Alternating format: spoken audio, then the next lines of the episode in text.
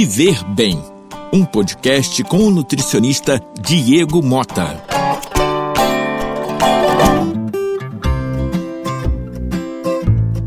Olá, meus amigos.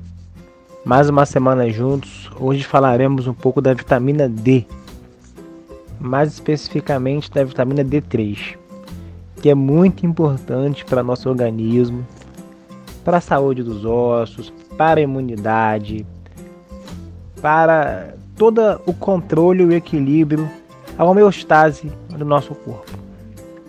Então, a principal fonte é o sol.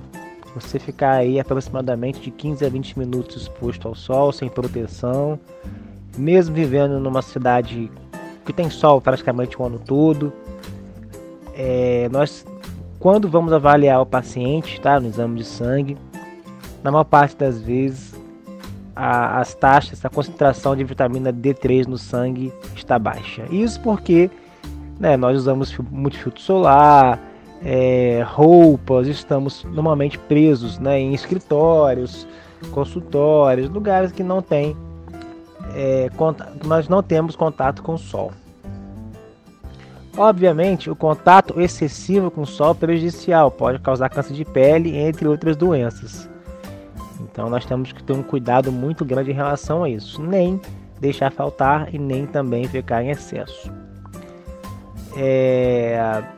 Nós temos a opção, que é bem legal também, né? sempre a melhor opção é o sol. Mas temos uma segunda opção que também é eficaz, que é utilizar o suplemento alimentar. Mas é de acordo com o seu peso, com sua idade, com seu exame de sangue, não é sair tomando vitamina D, porque pode ocasionar também danos. E, segundo os estudos, tá? a vitamina D, os pacientes com deficiência de vitamina D têm tido um pior prognóstico. Os pacientes que têm Covid-19, é, que estão com as concentrações de vitamina D3 no sangue, têm um prognóstico pior. Então vale a pena investir em vitamina D, se cuidar, porque às vezes uns pequenos cuidados podem fazer total diferença. A mensagem de hoje é essa, uma boa semana e até a próxima se Deus quiser.